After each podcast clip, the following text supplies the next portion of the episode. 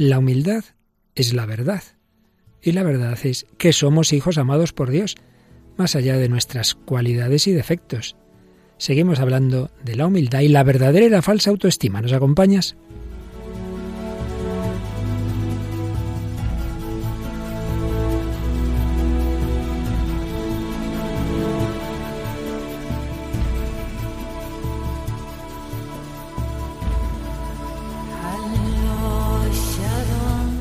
El hombre de hoy y Dios, con el padre Luis Fernando de Prada.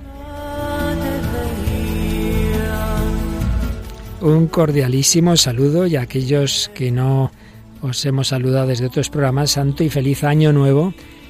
Este año de gracia 2019. Saludo a todos los oyentes de España, Nicaragua, Venezuela, Paraguay, tantas otras naciones que nos seguís a través de las ondas o a través de de Internet, porque todos somos una gran familia en Radio María, porque todos buscamos la verdad, la felicidad, porque todos somos hombres de hoy que buscamos a Dios.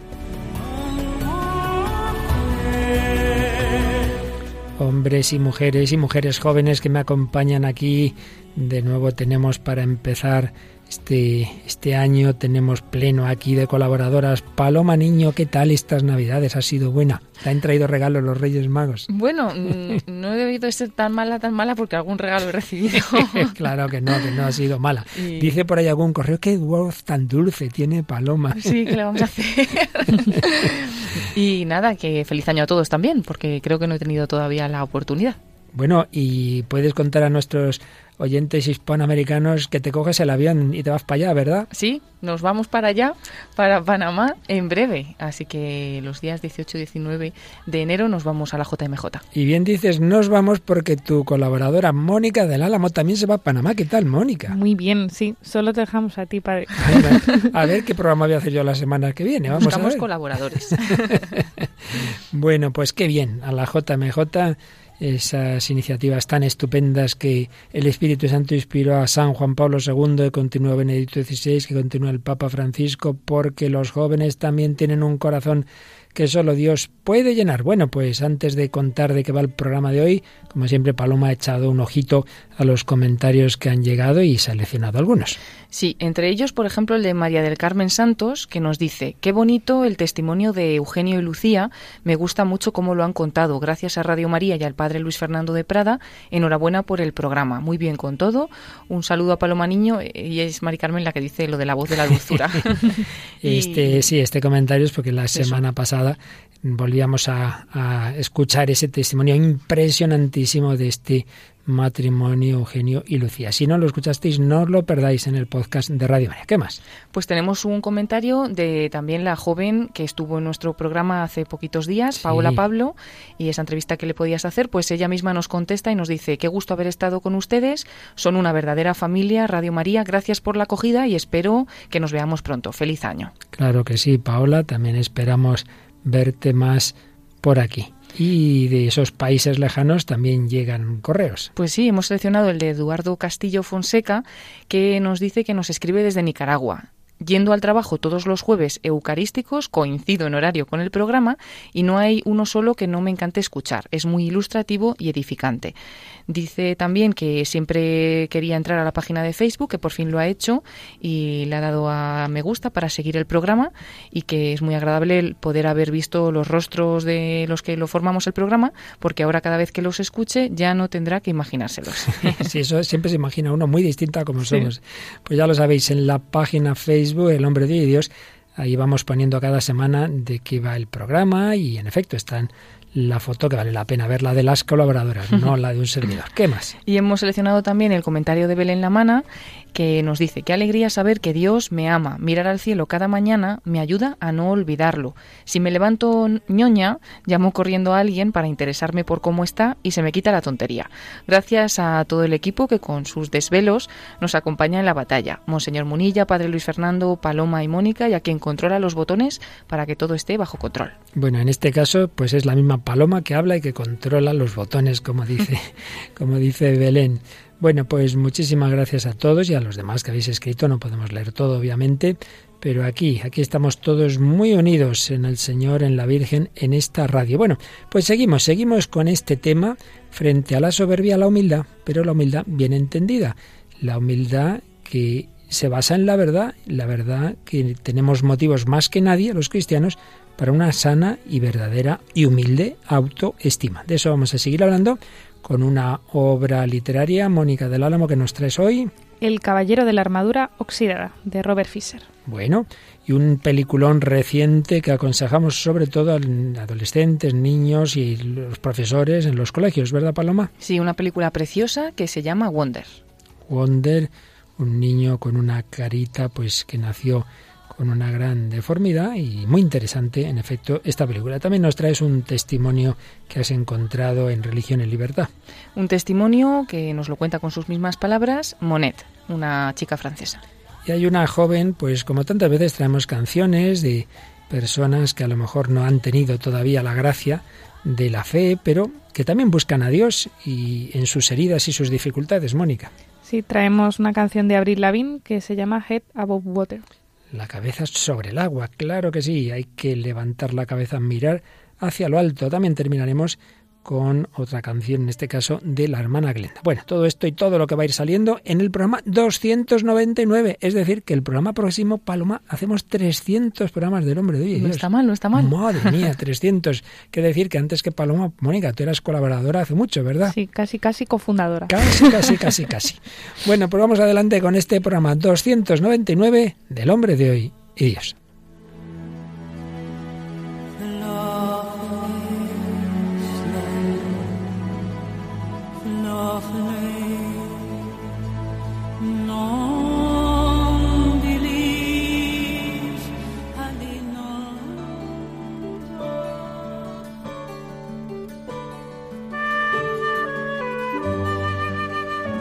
Comenzábamos este bloque, o parte de él, una parte importante en la que estamos ahora, hablando de esos pecados capitales y cómo hay uno que es pecado capital de los pecados capitales, que es la soberbia, que es el orgullo de creerse uno el centro del mundo, incluso llegarse a creer Dios. Pero ¿qué pasa? Como el hombre, por muy soberbio que sea, en el fondo sabe que no es Dios, ¿qué es lo que solemos hacer? Pues cultivar un determinado aspecto de nuestra persona, un valor, en el que nos vemos más fuertes. Sí, lo otro, lo otro no estoy yo tan, tan fuerte, pero esto sí. Entonces me apoyo en eso, lo cultivo mucho, me da la impresión de que en eso soy lo mejor. Para uno será la fuerza física y se está ahí en el gimnasio y se pone súper fuerte. Para aquella será esa belleza y se está cuidando muchísimo. Para aquel otro la inteligencia y entonces su vida son las notas de los estudios, son lo más importante. Para otro será la simpatía, determinadas cualidades profesionales. Se apoya uno en eso se cree que es el no va más. Y ahí pone toda su fuerza, todo su entusiasmo, toda su felicidad. Si va triunfando en los estudios, en las amistades, en el trabajo, en lo que sea, pues ya está, soy poco menos que Dios. Pero todo eso antes o después se hunde, antes o después vemos que no, que no era para tanto. Y esa persona, no digamos si tiene ese accidente si pierde esa belleza, si pierde esa movilidad, si ya no puede cultivar ese deporte, no digamos si se queda desgraciadamente pues con un algo que le hace parapléjico, etcétera. Entonces, qué fácilmente pasamos de esa euforia de creerme Dios a todo lo contrario, al autodesprecio, a la depresión, a las tentaciones de suicidio, particularmente nuestro mundo tan superficial que valora tanto lo físico, se hunde miserablemente ante la fealdad, uno no la puede aceptar ante el sufrimiento.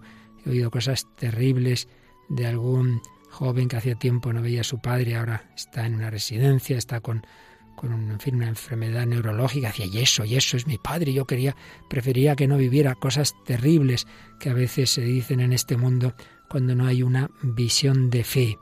Frente a esa visión tan materialista, es sí, apoyarnos en los valores de nuestro mundo.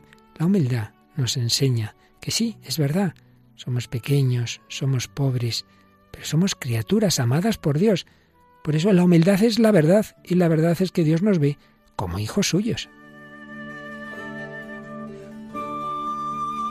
¿Qué nos enseña la fe? Pues dos cosas que no son contrapuestas. Por un lado, sí, es verdad, somos criaturas y criaturas limitadas, pecadoras, con límites físicos, psíquicos, morales. Es verdad, la humildad es la verdad y la verdad es que no somos nada en este sentido, de que somos pequeñitos, pero de ninguna manera eso nos lleva al desánimo, porque esos límites son límites de una criatura, que es criatura y no creador, pero creada a imagen y semejanza de Dios. Y no solo criaturas, sino hijos, hijos de Dios Padre. Y no solo eso, sino redimidos, porque nuestro pecado nos ha llevado a todas esas consecuencias que hemos visto en días anteriores, todas esas heridas. Dios no se ha echado atrás, nos sigue amando. Somos amados por un amor loco, ha bajado del cielo a la tierra. Si los magos de Oriente fueron de Oriente a Belén, mucho más viaje hizo el Hijo de Dios del cielo a la tierra. Sí, Él ha bajado por ti y por mí una encarnación redentora. Pero más, estamos llamados a la vida eterna, a estar eternamente con Dios. Bueno, eso no se invita a eso, a una porquería por ahí, a un animalucho que pisamos. No, no, no, no, se te invita a ti a estar con Dios para siempre. ¿Cuál debe ser la consecuencia de quien se cree esto? Pues la paz y la tranquilidad del niño pequeño, que sí, se sabe pequeño, pero querido en brazos de sus padres. La paz y la tranquilidad de sabernos hijos amados por Dios. Humildad, autoestima, porque sí, soy pequeño, pero me quiero a mí mismo como Dios me quiere, porque Él me mira con misericordia, porque Él tiene su corazón pendiente del mío.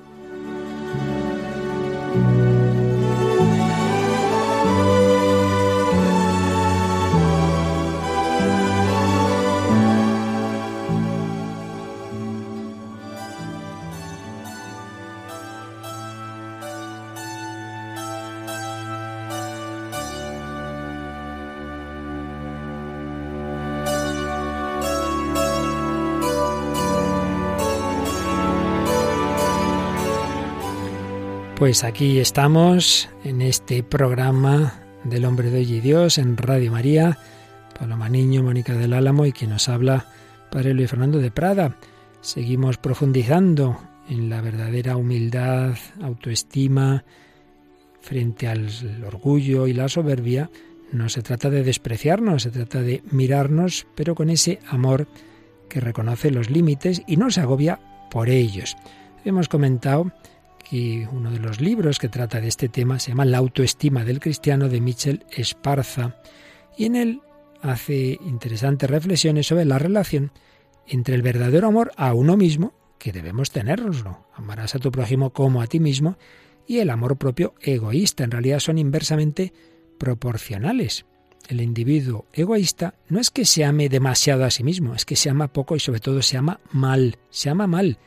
En cambio, la persona humilde tiene paciencia y comprensión con sus propias limitaciones, las conoce, pero dice, bueno, pues sí, soy limitado ya. Tiene paciencia y comprensión con sus límites, lo cual le lleva a tener la misma actitud comprensiva hacia las limitaciones ajenas. El que no tiene paciencia consigo mismo, menos la tiene, desde luego, con los demás. Hay una estrecha relación también entre ser amado, amarse a uno mismo y amar a los demás. De esto hemos hablado en varias ocasiones, pero siempre vendrá bien insistir en ello primer lugar, necesitamos ser amados para poder amarnos a nosotros mismos. Dice San Juan, en esto consiste el amor, no en que nosotros hayamos amado a Dios, sino en que Él nos amó primero. Pues también en el plan de Dios lo que está para un niño primero es ser amado. Luego tendrá que aprender a corresponder a sus padres, pero si no es amado, pues como ya hemos visto en otras ocasiones, es verdad que ya partiríamos de un déficit necesitamos ser amados para poder amarnos a nosotros mismos. Si me quieren, yo también me voy a querer. Si nadie me ha querido, seré yo que soy muy malo. Si encima mis padres se pelean, tendré yo la culpa. Tantas veces se hace esa reflexión el niño pequeño. Para vivir en paz con los demás, hay que vivir primero en paz con uno mismo. Si uno está internamente mal, pues luego lo, lo paga, lo paga con el prójimo. Nada nos separa tanto de los demás como nuestra propia insatisfacción.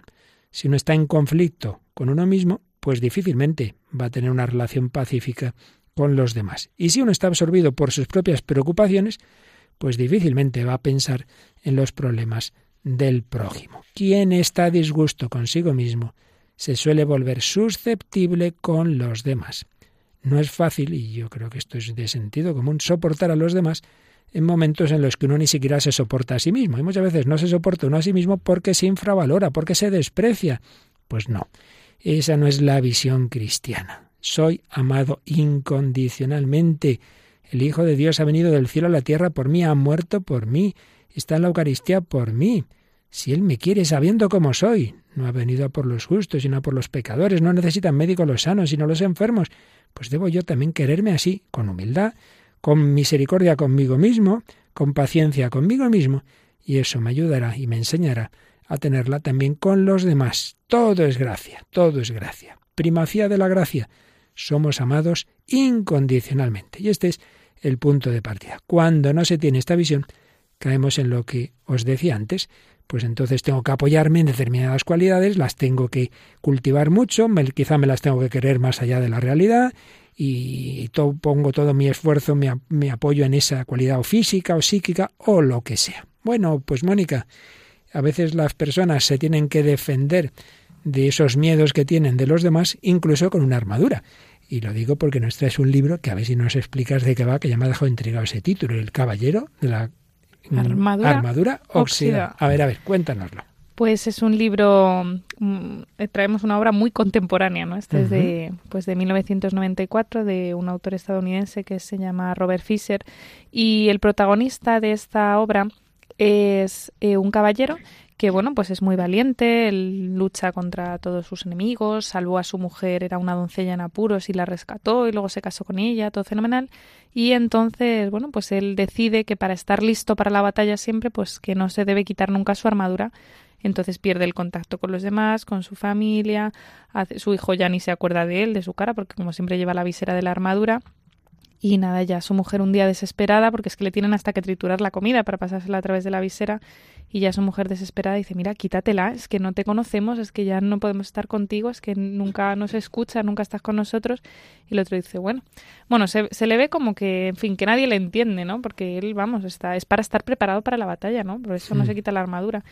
Pero se la intenta quitar y de repente descubre que no puede, que está atrapado, ¿no? Entonces, bueno, eso rompe la relación con su familia y él pues huye del castillo, se va y nada, y entonces se encuentra con un mago, con el mago Merlín y con dos animales, una ardilla y un pájaro, una paloma creo, paloma, y que, que lo que hacen es pues intentar ayudarle a ver cómo está, ¿no? Y entonces a través de una reflexión y un camino que él va haciendo, a través de tres castillos, el castillo del silencio, de la del conocimiento y de la osadía y de la valentía, pues eh, se va quitando su armadura, ¿no? Y es curioso cómo, cómo, qué pequeños pasos va dando para quitarse esa armadura y también se ve eh, la evolución, ¿no? Él es muy soberbio, él dice, bueno, es que los animales no hablan, ¿no? Lo primero, entonces no me pueden ayudar, ¿no? Es que yo no necesito ayuda, ¿no? Es que yo no tengo ningún problema, el problema lo tienen los demás.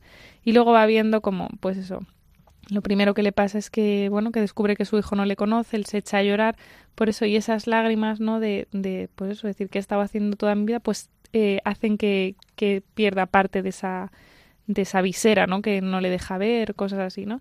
Y entonces hemos seleccionado algunos fragmentos que son muy interesantes porque, porque se ve como este egocentrismo eh, es lo que le está haciendo pues no amarse a sí mismo, ¿no? Lo que decías, padre, que este cultivar un aspecto de su persona, ¿no? Pues este, esta valentía de estar siempre disponible, hacía, pues eso, le hacía egoísta, ¿no?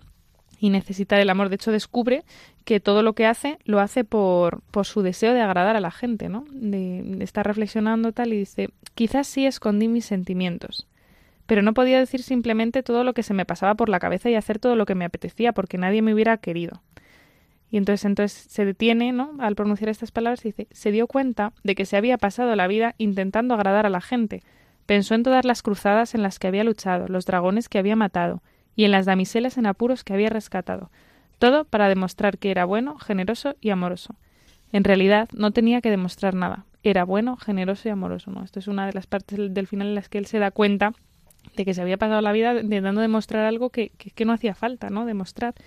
Eh, luego hay una, una parte muy interesante que es cómo este egocentrismo le hacía egoísta, ¿no? Como, eh, o sea, le hacía no estar pensando en los demás, como decías también antes, padre, dice, eh, pues escuchando su silencio, dice, se dio cuenta de que durante la mayor parte de su vida no había escuchado realmente a nadie ni a nada. El sonido del viento, de la lluvia, el sonido del agua que corre por los arroyos habían estado siempre ahí, pero en realidad nunca los había oído. Tampoco había oído a Julieta, que es su mujer, cuando ella intentaba decirle cómo se sentía, especialmente cuando estaba triste. Le hacía recordar que él también estaba triste. De hecho, una de las razones por las que había decidido dejarse la armadura puesta todo el tiempo era porque así ahogaba la triste voz de Julieta. Todo lo que tenía que hacer era bajar la visera y ya no oía. Julieta debía haberse sentido muy sola hablando con un hombre envuelto en acero, tan sola como él se había sentido en esta lúgubre habitación, que es una de las, bueno, de los castillos por los que tiene que pasar, ¿no?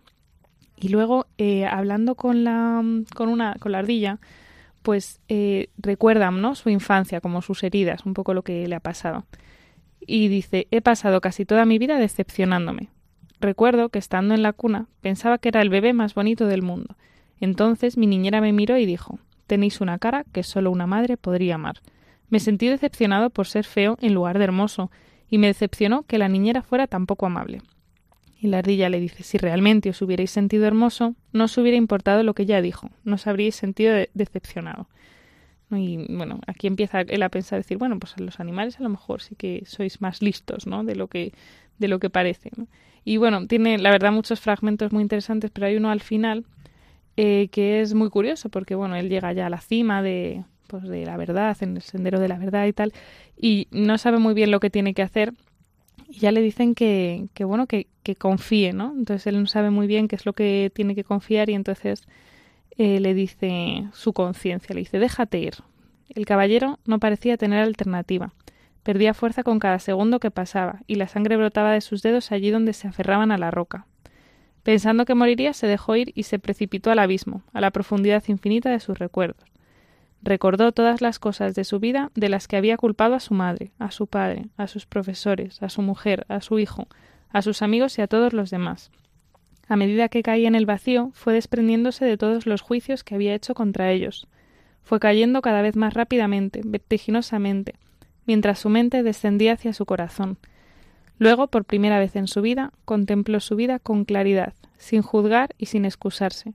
En ese instante aceptó toda la responsabilidad de su vida, por la influencia que la gente tenía sobre ella y por los acontecimientos que le habían dado forma. A partir de ese momento, fuera de sí mismo, nunca más culparía a nada ni a nadie de todos sus errores y desgracias. El reconocimiento de que él era la causa, no el efecto, le dio una nueva sensación de poder. Ya no tenía miedo.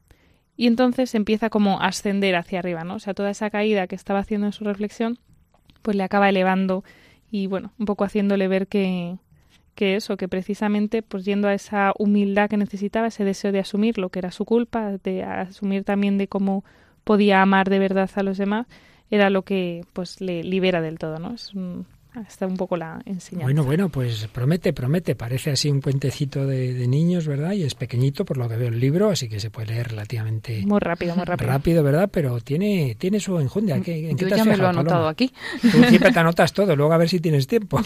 bueno, es verdad, pero bueno, ese es cortito, ¿no? Este se puede, esto En el viaje, en el este viaje a Panamá. En el viaje a Panamá. 80 páginas tiene. ¿Qué te ha parecido, Me ha parecido muy interesante, sobre todo porque muchas veces podemos quizás vivir con esa máscara y no darnos cuenta, ¿no? Que igual tenemos algo de caballero de como es de la armadura oxidada. Entonces cuando él llega a esa conclusión y luego también como muchas veces mm, pensando, centrándonos en nosotros mismos, porque él se ponía esa máscara por él mismo, pues también estaba afectando a su mujer, ¿no?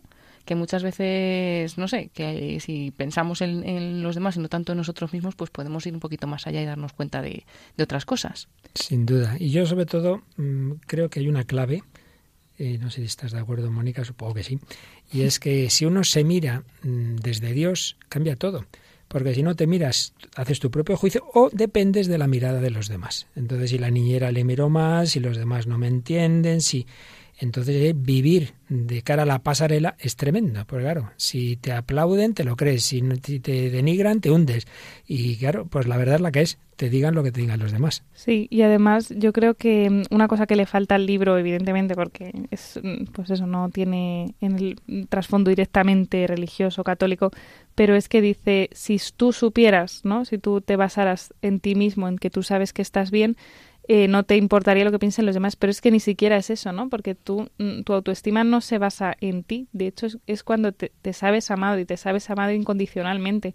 Aquí lo basa un poco pues en sí, en su persona, en su, pues eso, que tú sabes que lo vales, pero... sí, es, un intento de decir, vale, muy típico de ciertas psicologías de autoayuda, decir, mira, tú no dependes de los demás, tú mira a ti mismo, bien, es verdad, pero Claro, si uno solo se queda en sí mismo, también uno ve muchas cosas negativas y si no tiene esa mirada misericordiosa de que a pesar de mis límites soy amado incondicionalmente, entonces, claro, es entrar en otro en otro tipo de abismos. No basta, no basta esa mirada personal, sino que San Pablo dice, Dios es más grande que nuestro propio corazón, Dios es más bueno con nosotros que nosotros mismos. Y el Papa Francisco, recientemente una preciosa homilía de la Virgen, decía, cuando la Virgen nos mira, no ve pecadores, ve hijos hijos pecadores, pero hijos ante todo. Y es así. Por eso esa es nuestra confianza. Y esto es para todas las personas. Y si este libro habla de esas heridas, y luego hablaremos de una película también, en que su protagonista tenía una serie de heridas, también a veces estos, bueno, a veces, casi siempre, famosísimos cantantes, eh, actores, etcétera, que los adolescentes, ahí fíjate qué vida tienen tan estupenda, y casi siempre están luego, al cabo de no mucho tiempo, hechos polvo. Y algo de esto yo creo que le pasa a esta chica que nos traes, ¿verdad, Mónica? Sí, eh, la historia, bueno, la, la canción de Geta Bob Water de Abril Lavigne, bueno, ella la basa en una enfermedad por la que ha pasado, ¿no? La enfermedad de Lyme, creo que se llama, y pero es verdad que si uno escucha la letra ve que no son solo pues la batalla contra la enfermedad, ¿no? sino con toda ella misma dice, ¿no? Dice, viví batallas físicas y emocionales, todo lo que hay detrás y, y la esperanza más allá, ¿no? De, o sea, de hecho se dirige a Dios directamente. ¿no? Que le mantenga la cabeza sobre el agua, ¿no? O sea, que la mantenga así con eso, con esperanza, con vida. Y, yo creo que eso tiene como esa enseñanza de, sobrevivir a las heridas, pero con ayuda, no sola. Sí, quizá a veces necesitamos tocar ese fondo y experimentar una enfermedad seria para levantar la cabeza, mirar hacia Dios. Quizá por ello es lo que ahora vamos a oír en esta canción Gece Water de Abril Lavigne.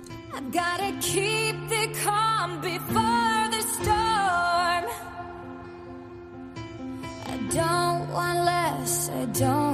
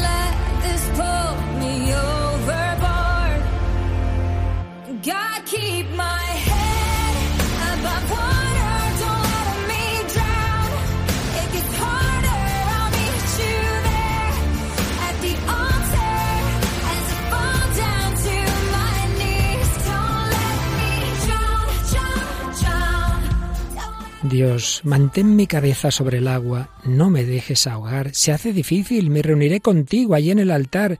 Mientras me arrodillo, no me dejes ahogar, no me dejes ahogar.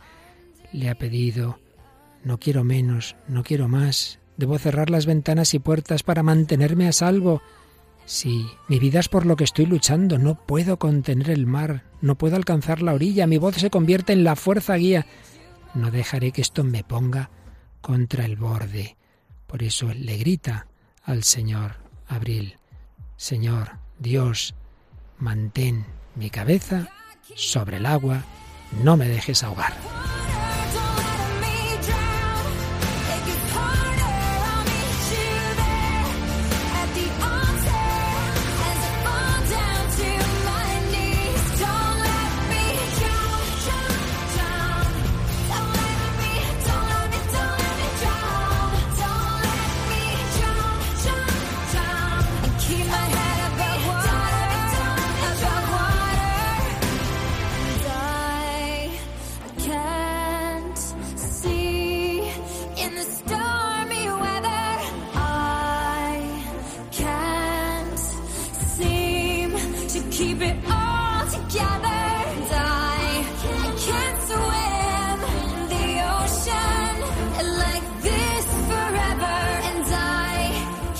No puedo ver en el clima tormentoso. No parece que pueda mantener todo y yo no puedo nadar en este océano por siempre, no puedo respirar. Dios, mantén mi cabeza sobre el agua, pierdo la respiración en el fondo, ven a rescatarme, estaré esperando, soy muy joven, para quedarme dormida.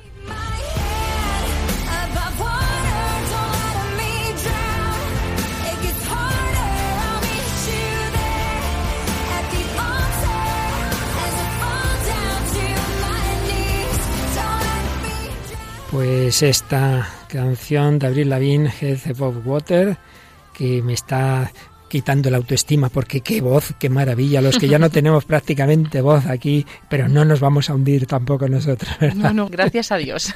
claro que no, no nos basamos en esas cualidades que agradecemos que Dios las reparta, ¿verdad?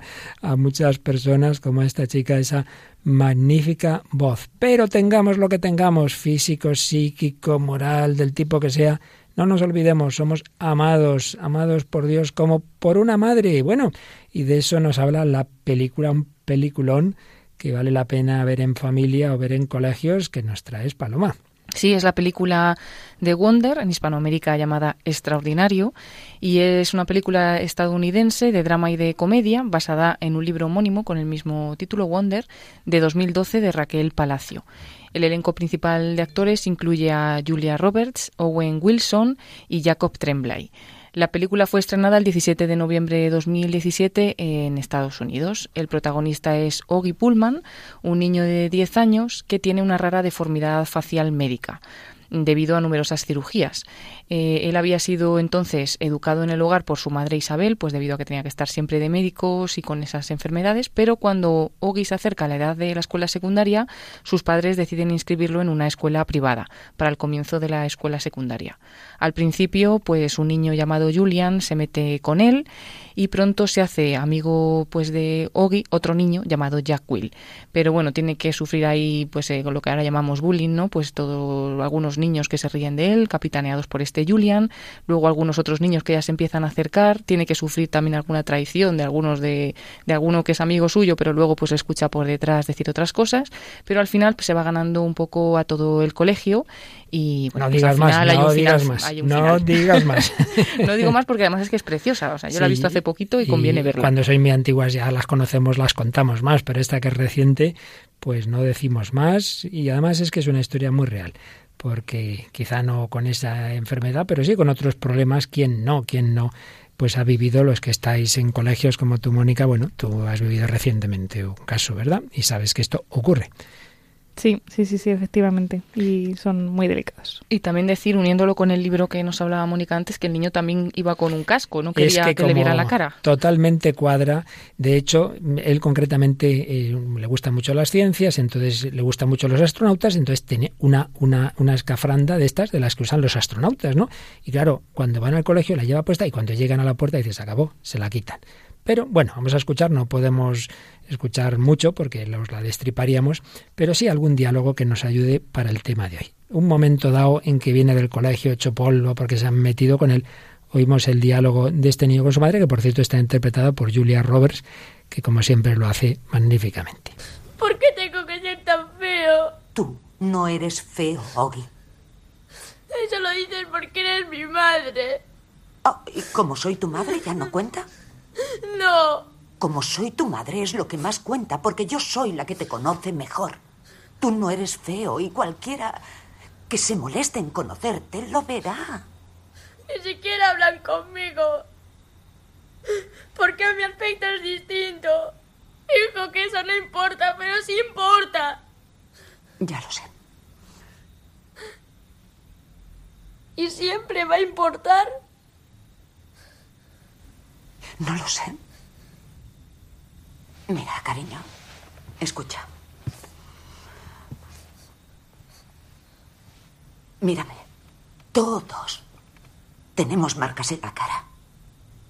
Yo tengo esta arruga de tu primera operación y estas de aquí son de tu última operación. Este es el mapa que nos muestra dónde vamos. Y este mapa muestra dónde hemos estado. Y nunca, nunca es feo. ¿Y las canas de qué son? Creo que eso es gentileza de tu padre. Bueno, pues un diálogo precioso, Mónica, ¿qué te ha parecido? Muy impresionante, la verdad. Me han recomendado mucho esta película, la tengo que ver, pero ya.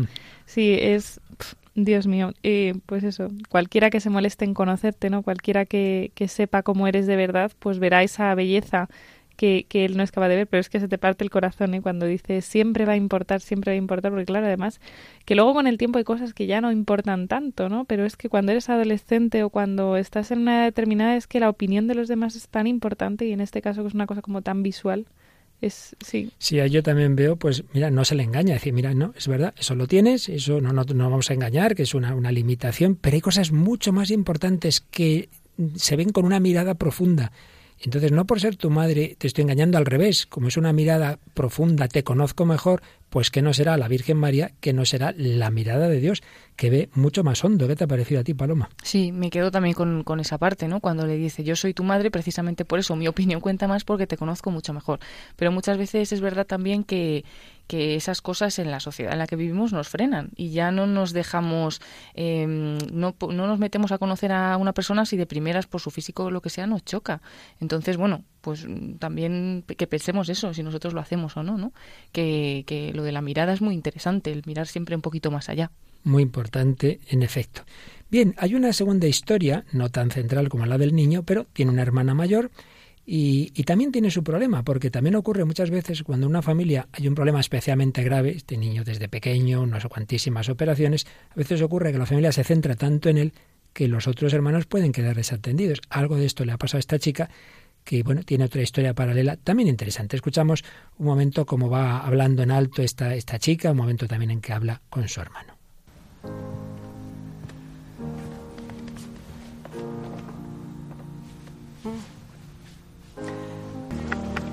Ogi es el Sol. Mis padres y yo somos los planetas que orbitan alrededor del Sol. Pero quiero a mi hermano y estoy acostumbrada al funcionamiento de este universo.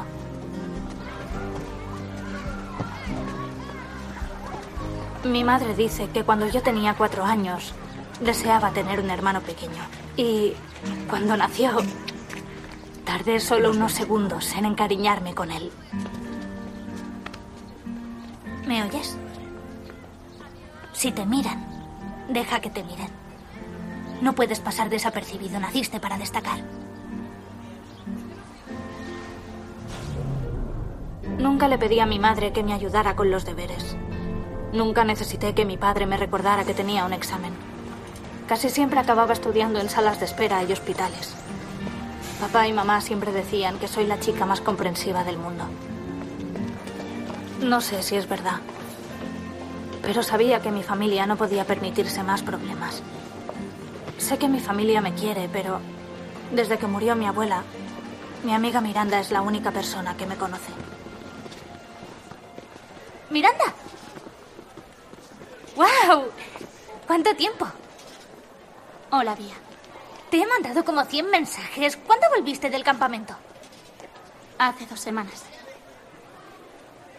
¿Dos semanas?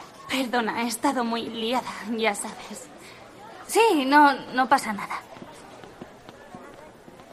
¿Te has teñido el pelo? ¿Te gusta? Sí, sí. Parece llamativo. Estoy probando algo distinto, no sé. Nos vemos. Y Miranda deja ahí a, a, la que consideraba que era su buena amiga y tras ese campamento pues le interesan más otras cosas, se lleva otra decepción. Bueno, ¿qué os, qué os ha parecido este corte?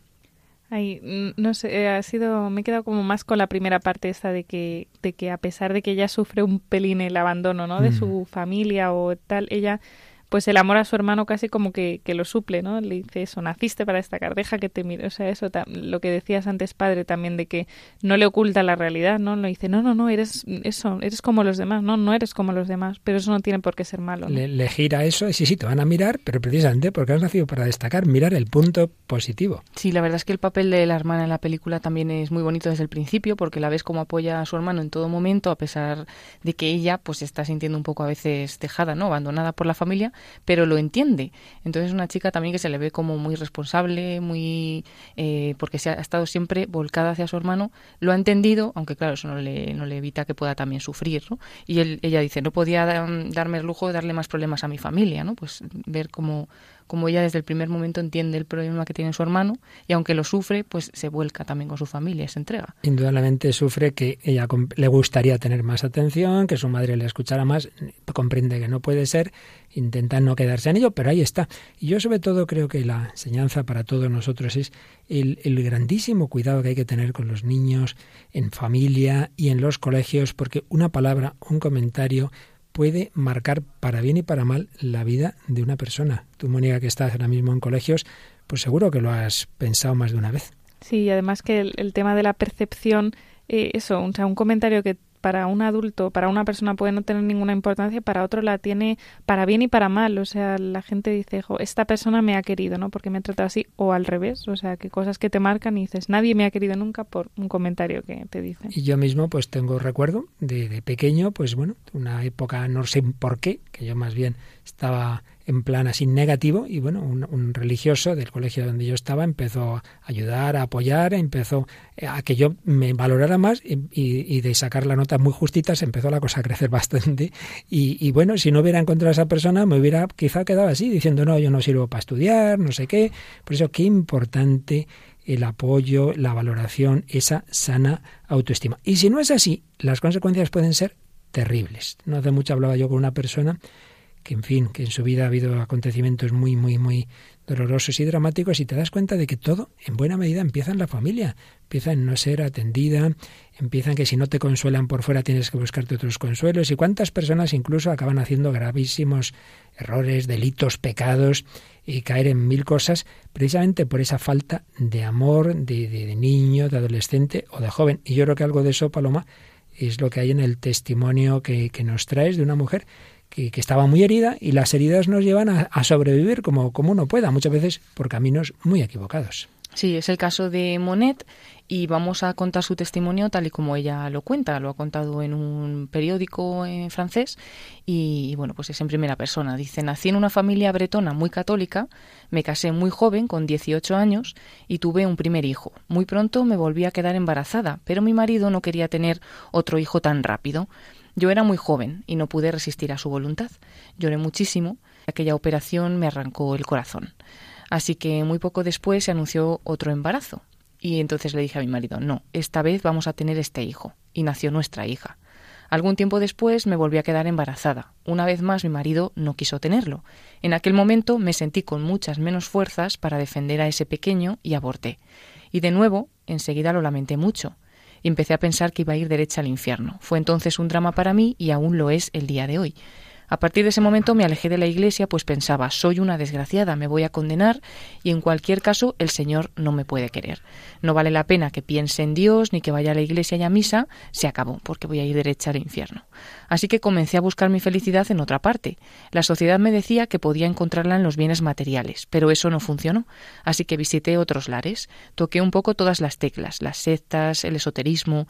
Mi búsqueda de la felicidad a diestro y siniestro duró dos años, pero yo me daba cuenta perfectamente de que la felicidad que nos ofrecen en el mundo o las sectas es un engaño, eso no es felicidad.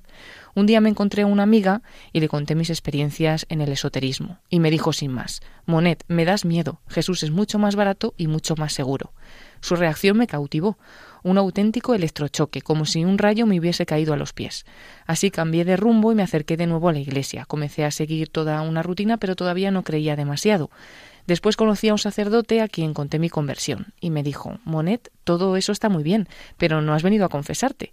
Un nuevo electrochoque en mi vida. Me tiré de la silla, lloré, grité y esa confesión fue un momento extraordinario. Finalmente el sacerdote me sugirió que le diera un nombre a mis hijos. Lo hice y desde entonces rezo por ellos.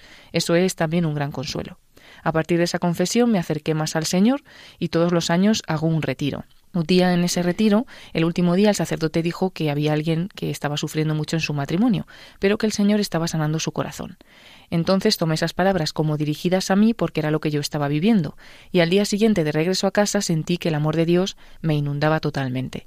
Sentí que el Señor curaba las heridas de mi alma y que curaba también los moratones. Fue muy dulce, muy bello, como una caricia. Hoy, ya 25 años después de aquello, soy cada vez más feliz. Al acercarme a Jesús y a la Iglesia encontré lo que yo buscaba, la felicidad. Con Él mi vida es agradable, en ocasiones pues también es dura, porque las cosas no siempre salen como yo quisiera. Pero lo cierto es que ya no podría vivir sin Dios. Si Él no estuviera aquí, yo sería ahora una vieja divorciada y amargada.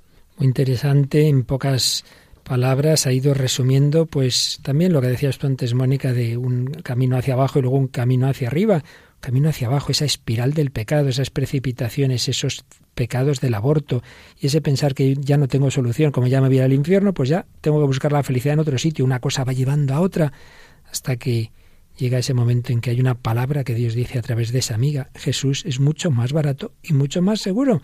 Llega esa sanación de heridas, la confesión y en último término el amor de Dios. ¿En qué te has quedado, Mónica? Pues me han impresionado muchas cosas, pero lo que decías, padre, de, bueno, incluso no siendo su culpa, ¿no? Cómo empieza todo esto, porque mm. quería tener los bebés, como esa espiral le, le, acaba diciendo, bueno, pues no tengo solución, ¿no? ¿Cuántas veces no somos capaces de mirar más allá? ¿Cuánta gente de verdad se pierde por, por que le falta la esperanza, ¿no? Que no y, Dios es más grande que todo, anda que no nos lo han repetido veces, ¿no? Más grande que la mayor de nuestras miserias. Cuando pero... uno se ve en el agujero y dice ya no tengo remedio, no tengo solución. Tú al leer este testimonio, ¿en qué te has fijado, Paloma? No, precisamente en eso, porque muchas veces me, han dicho a mí de pequeña en catequesis y demás que la desesperanza está clarísimo que, es del demonio, ¿no? Entonces como el demonio muchas veces va por ahí, no tiene solución, da igual, ya no hagas nada porque no, no vas a poder cambiar tu vida. Y entonces pues como tantas veces lo, hemos demostrado, quiero decir, en el programa con tanta gente que hemos traído y tantos testimonios que de lo más bajo pues han ido hasta lo más alto, ¿no? Sin duda, eh, uno de los más recientes, el de Dimitri, pues, pues difícilmente se puede tener más heridas en la infancia y mira, pues ahora qué bien el Señor lo que ha ido sacando de él. Bueno, pues también con el niño de la película, con este Ogi de la película Wonder, sin contar el final, pero sí que hay un momento importante cuando, bueno, la cosa ha ido mejorando y entonces el padre y el hijo se están arreglando para ir a una ceremonia importante de graduación en el colegio y escuchamos el diálogo entre padre e hijo. Hemos recorrido un largo camino, ¿eh? Sí. Ogi, me siento muy orgulloso de ti por haber aguantado. ¿Creías que no lo lograría? Claro que sí. Vale, vale. Recuerda que cuando empezaste el cole aún llevabas el casco de astronauta en público. Me encanta ese casco. Ojalá supiera dónde está. Está en mi despacho. ¿Qué? ¡Papá! ¡Era un regalo! ¡No tenías derecho a esconderlo! Ogi, Ogi, por favor, no te enfades. Debes comprender que lo llevabas a todas horas. Ya no te veía nunca la cara. La echaba de menos. A ti a veces no te gusta, pero a mí me encanta. Es la cara de mi hijo. Quiero verla. ¿Me perdonas? No. Sí. ¿Lo sabe mamá? No, por Dios, tu madre me mataría. Pero quizá pueda encontrarlo si lo necesitas. No pasa nada.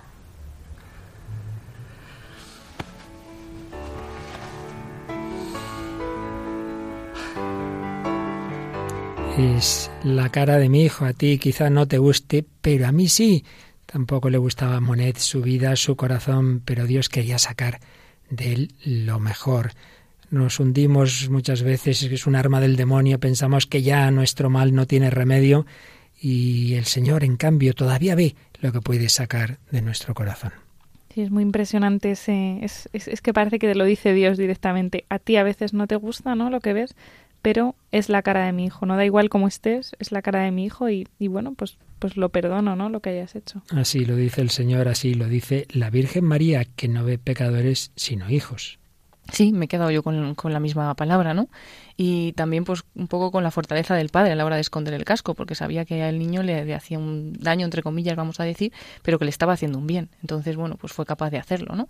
Y el niño, como al final lo entiende, porque el padre le dice, podemos recuperarlo, y dice, bueno, no pasa nada. Y ese casco, como esa armadura del caballero, pues son esos parapetos que nos ponemos, esas defensas, ese, ese querer vivir de apariencia, ese ocultar mis defectos, porque pensamos que ya nadie nos va a querer no, el Señor y los verdaderos amigos y ese padre y esa madre de este hijo, claro que sí, que te quieren como eres con tus limitaciones. Claro, solo le falta a la película ese punto ya explícitamente cristiano que nosotros sabemos que Jesucristo, el Hijo Eterno de Dios, ha venido del cielo a la tierra en una ocasión Benedicto XVI, explicando lo que significa precisamente Jesús Salvador, decía, Él fue enviado por Dios Padre para salvarnos del mal profundo arraigado en el hombre y en la historia, ese mal de la separación de Dios, del orgullo presuntuoso de actuar por sí solo, del ponerse en concurrencia con Dios y ocupar su puesto, de decidir lo que es bueno y lo que es malo, del ser el dueño de la vida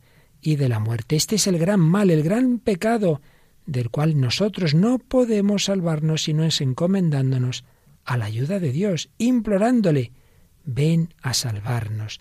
Y al mero hecho de esta súplica al cielo nos pone en la posición justa, nos adentra en la verdad de nosotros mismos. Nosotros, en efecto, somos los que clamaron a Dios y han sido salvados. Dios es el Salvador, nosotros los que estamos en peligro. Él es el médico, nosotros los enfermos. Reconocerlo es el primer paso hacia la salvación, hacia la salida del laberinto en el que nosotros mismos nos encerramos con nuestro orgullo, como se encerraba hoy en ese casco el caballero con su armadura, levantar los ojos al cielo, extender las manos e invocar ayuda, es la vía de salida, siempre y cuando hay alguien que escucha y que pueda venir en nuestro auxilio. Pues sí, Cristo es la prueba de que Dios ha escuchado nuestro clamor. Él nos quiere, no tengamos miedo, si conocieras cómo nos ama Dios, no nos pondríamos esas máscaras, esas armaduras. Si conocieras el amor que Dios te tiene, si descubrieras lo que Él te quiere regalar,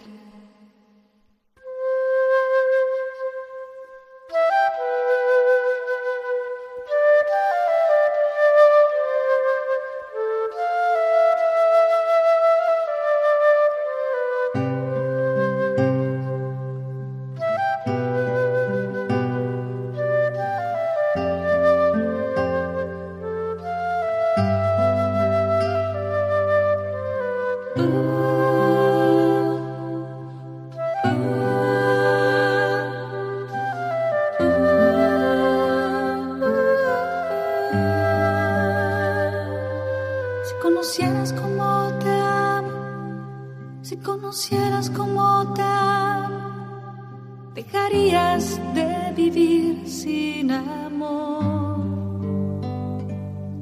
Si conocieras como te amo, si conocieras como te amo, dejarías de mendigar cualquiera.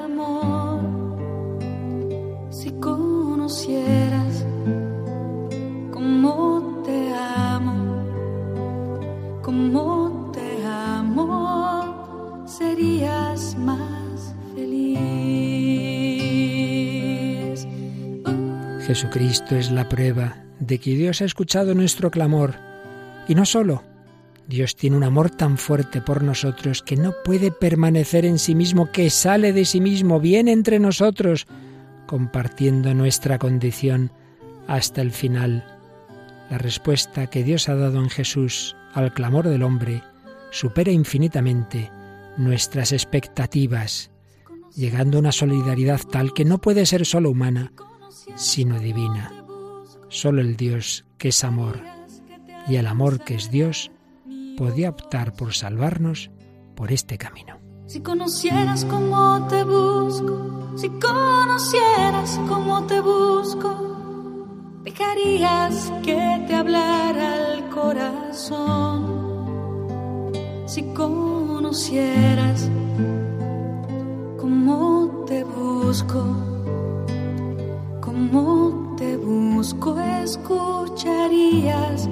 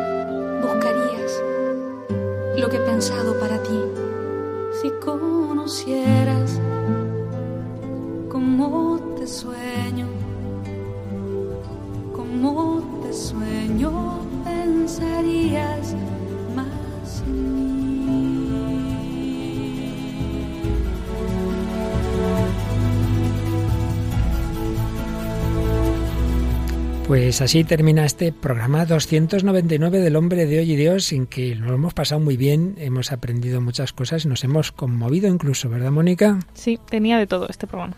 De todo. Bueno, pues Paloma, vamos a por el 300, la próxima semana, la edición número 300 del Hombre de Dios, que empezó un servidor aquí de voluntario de Radio María hace ya unos cuantos años. Pensáis, bueno, como mucho un añito y ya llevamos un montón.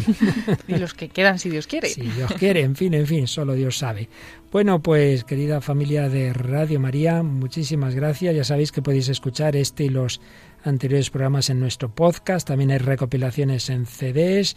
Todo ello lo tenéis en la web de Radio María Podemos recibir vuestros comentarios en el correo electrónico y en el Facebook también. Sí, lo recordamos, el correo del programa, el hombre de hoy y Dios, arroba radiomaria.es, y también podéis buscarnos en Facebook con el mismo nombre del programa, el hombre de hoy y Dios, y ahí vamos poniendo algunas publicaciones que si además le damos me gusta a la página, pues ya la vais recibiendo como notificaciones. Así es. Bueno, pues Paloma Niño, Mónica del Álamo, muchísimas gracias y a todos vosotros, querida familia de Radio María. Seguimos buscando al Señor en este año que Él nos ha concedido. Muy prontito también con nuestros hermanos de Hispanoamérica en esa JMJ de Panamá. Y ahora en Radio María España viene música sagrada, música también para elevar el corazón a Dios. Y en todas las demás Radio Marías muchos programas para elevar a todos nosotros y darnos la gran esperanza. Que Dios os bendiga. Hasta el próximo programa, si Él quiere.